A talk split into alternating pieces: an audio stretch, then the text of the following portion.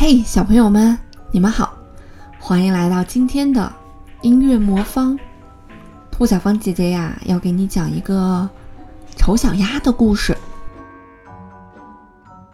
乡间呀，现在正是可爱的夏天，黄澄澄的小麦，绿油油的燕麦，加上牧场上的干草垛，看上去啊，美丽极了。鹤鸟迈着它红色的长腿走来走去。叽里咕噜地说着外国话，这是他从妈妈那儿学来的。麦地和牧场被大树林包围着，树林中有些深水塘，在这儿走走啊，确实让人心旷神怡。在不远处的大树叶底下，一只母鸭正蹲在它的窝里，等着它的小鸭子孵出来呢。它孵的已经不耐烦了。因为小鸭子出壳要很长很长的时间，又没有人来看它，其他鸭子都宁愿在河里游泳，也不愿意爬上滑溜溜的河岸，蹲在叶子旁边和母鸭子聊聊天儿。不过最后，一个蛋壳终于裂开了，接着又是一个，一个接一个。从每个蛋壳里都出来一只活生生的小鸭子，它们抬起头来叫着“嘎嘎嘎嘎”。母鸭子看见它们啊，开心极了。不过还有一颗最大的蛋还在那里一动不动，母鸭子也不知道要等多久才能把这个蛋孵出来，它真是烦透了。这时。一只老母鸭过来问他：“你好啊，蛋孵的怎么样了？”有一个蛋还没有孵出来，它不肯裂开。可是你看看其他的小鸭子，它们真是漂亮极了。老母鸭说：“让我来看看那个不肯裂开的蛋吧。我觉得它有可能不是一只鸭蛋。有一次我就上过当。”也孵过几个这种蛋，我为那些小家伙啊受够了罪。他们竟然见到水就害怕。它肯定不是一只鸭子，说不定啊是只鸡呢。我教它们嘎嘎嘎的叫，但是一点用处也没有，它们只会叽叽叽的叫。我看你吧，还是不要孵它了，带着其他的小鸭子去游泳吧。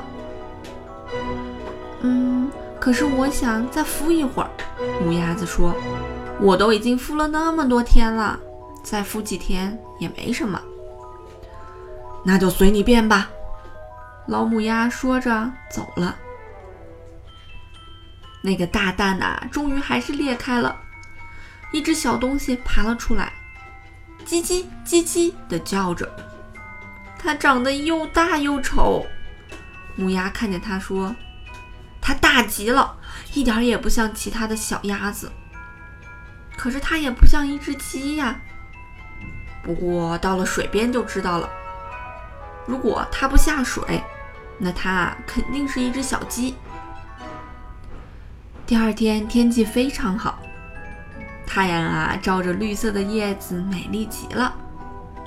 鸭妈妈带着它的小鸭子们到水边去，自己扑通一声跳下了水。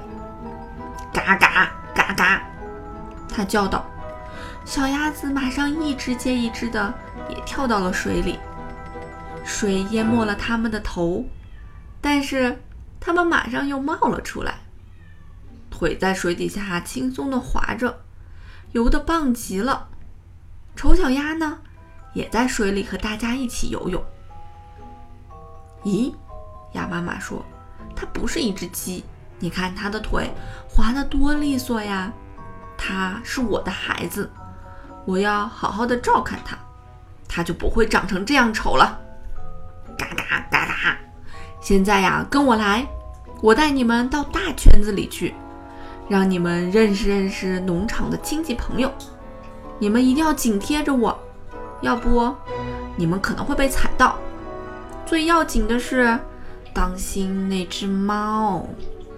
当他们来到农家场院的时候，那里呀正在大吵大闹，两只鸭子正在争夺一个鳝鱼头，到头来那个鳝鱼却被猫给抢走了。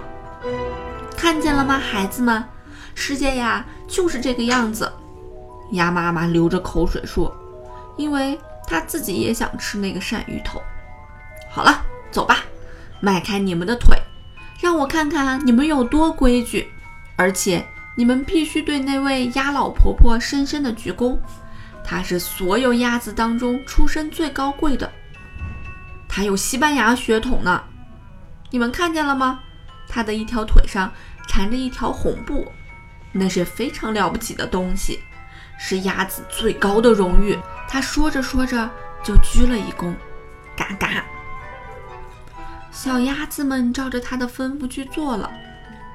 但是其他鸭子看了看他们，说：“瞧，这里又来了一家子，好像我们鸭子还不够多似的。哎呀，他们当中怎么有一个丑八怪呀？我们不要它在这里。”接着，一只鸭子飞出来，来啄它的脖子。不要啄它，鸭妈妈说：“它不碍着谁呀。可是它那么大，那么丑。”必须要把它赶出去。另外一只鸭子说道：“其他的小鸭子都很漂亮。”腿上缠着布条的老母鸭说：“只有这一只，它太丑了。我希望它的妈妈能把它变得好看一些。如果不行，我们就不要它了。”鸭妈妈委屈地说：“它是不漂亮，但是啊，它非常善良。”油水也和其他的小鸭子一样好，我想它长大一定会漂亮的多呢，也许会变小一些。它在蛋里待得太久了，所以它的体型大一些也正常啊。接着，它用嘴抚摸着丑小鸭的脖子，抚平它的羽毛。它是一只公鸭，所以它会长得健壮一些。老母鸭看了看他们，说：“别的鸭子倒是挺可爱。哎，那就随你们的意思吧，让它待下来吧。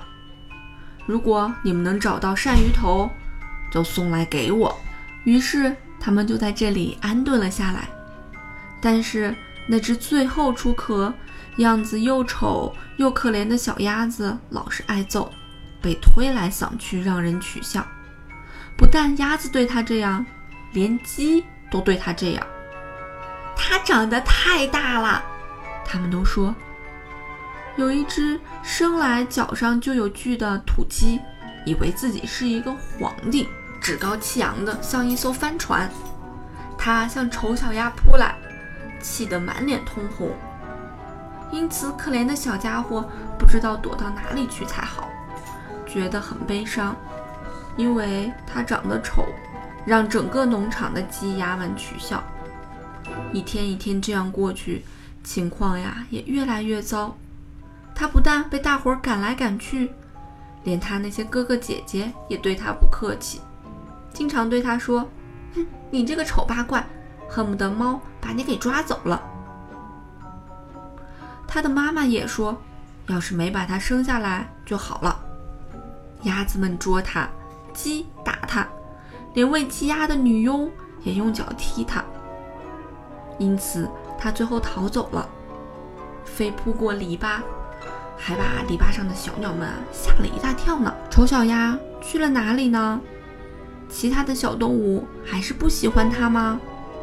它长大了会变成什么样子呢？小朋友们，让我们听明天的故事吧。